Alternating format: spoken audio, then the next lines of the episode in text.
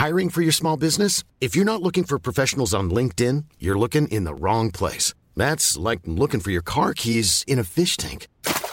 LinkedIn helps you hire professionals you can't find anywhere else, even those who aren't actively searching for a new job but might be open to the perfect role. In a given month, over 70% of LinkedIn users don't even visit other leading job sites. So start looking in the right place. With LinkedIn, you can hire professionals like a professional. Post your free job on linkedin.com slash people today.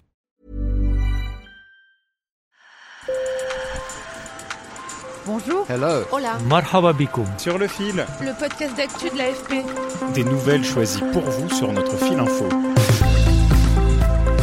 Depuis trois ans dans l'Oregon, état du nord-ouest des États-Unis, les consommateurs de drogue ne sont pas poursuivis. Cocaïne, héroïne ou fentanyl, peu importe, seule la consommation en public est interdite et passible d'une amende dont les usagers sont dispensés s'ils acceptent d'être aiguillés vers un centre de soins. Mais les autorités doutent désormais de l'efficacité de cette politique. Les nuisances sont multiples et les overdoses mortelles ont triplé. Les autorités envisagent donc le retour des peines de prison. Je vous emmène à Portland pour faire le point avec sur le terrain mes collègues Romain Fonsgrive, Gilles Claren et Patrick Fallon. Sur le fil. Sur son vélo, le policier Eli Arnold patrouille dans les rues de Portland. Stop right there. Stop. Il interpelle un sans-abri qui tient dans une main une dose de méthamphétamine et dans l'autre des billets. Depuis trois ans et la dépénalisation de toutes les drogues dans l'Oregon, Eli Arnold a rangé ses menottes et sorti son calepin d'amende. If somebody is using, uh, if we see somebody smoking fentanyl off the floor, Si nous voyons quelqu'un fumer du fentanyl, nous pouvons l'interpeller. Et nous pouvons dresser une contravention qui correspond à une amende de 100 dollars. Soit il appelle le numéro de téléphone, soit il paye l'amende. Ce numéro redirige les toxicomanes vers des soins, mais un audit récent a montré qu'il recevait seulement une dizaine d'appels par mois.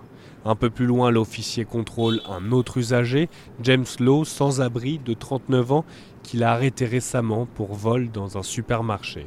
L'homme est accro aux opioïdes après une première prescription liée à des douleurs de dos. James Lowe aimerait pourtant s'en sortir. I do need that, that change. J'ai besoin de ce changement. Et, et en même temps, j'ai peur d'être arrêté. Au fond de moi, j'aimerais bien l'être pour avoir le temps de uh, regarder le plafond, to de réfléchir. and- de sortir de to ce truc. uh, uh. En face de lui, Eli Arnold confirme. I think the problem is like Le problème est de savoir si James va faire quelque chose maintenant.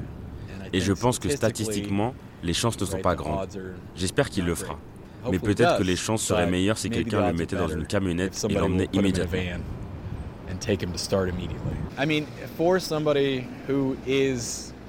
Pour quelqu'un qui souffre de dépendance extrême, c'est comme si c'était légal. Ils se disent qu'ils peuvent ignorer l'amende pour le moment. Quelqu'un qui souffre d'une grave dépendance ne pense pas à ce qui se passera dans six mois s'il arrête de consommer. S'il ne paye pas une contravention ou n'appelle pas un numéro de téléphone.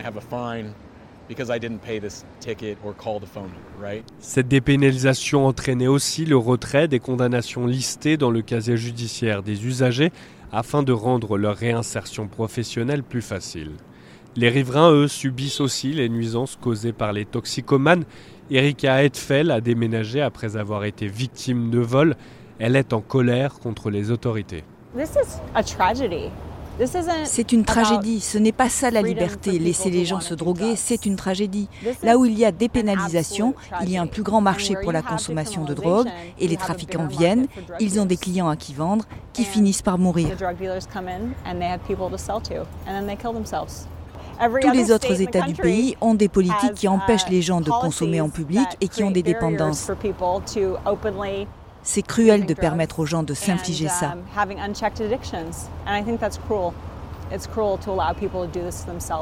Miné par les carences du système de santé américain et l'épidémie nationale de fentanyl, un opioïde 50 fois plus puissant que l'héroïne, l'Oregon a recensé 956 overdoses mortelles en 2022, soit plus du triple qu'en 2019, et ce, malgré les 260 millions de dollars dépensés pour la prévention.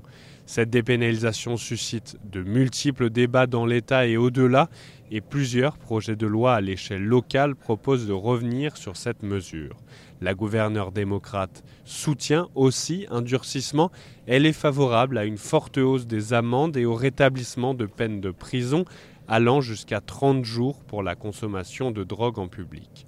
Mais pour Solara Salazar, directrice d'un centre de traitement, c'est surtout l'offre de soins qui est déficiente.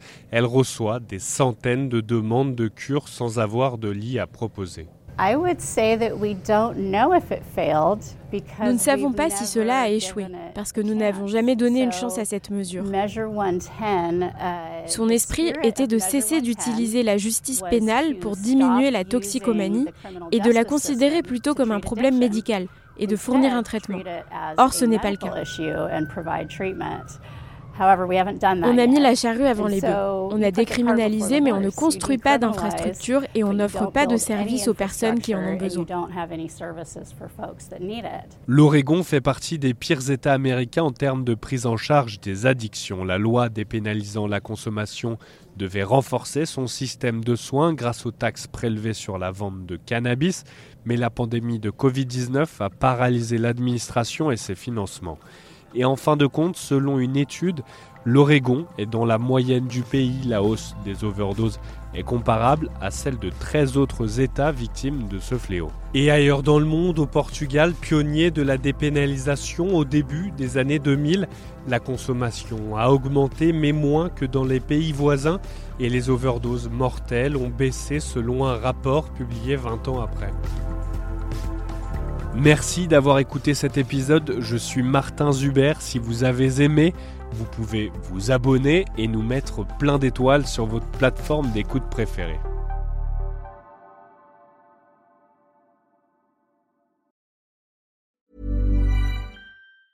Hi, I'm Daniel, founder of Pretty Litter. Did you know cats tend to hide symptoms of sickness and pain? I learned this the hard way after losing my cat, Gingy. So I created Pretty Litter, a health monitoring litter that helps detect early signs of illness by changing colors, saving you money and potentially your cat's life. Pretty Litter is veterinarian developed, and it's the easiest way to keep tabs on your fur baby's health right at home. Go to prettylitter.com and use code ACAST for 20% off your first order and a free cat toy. Terms and conditions apply. See site for details.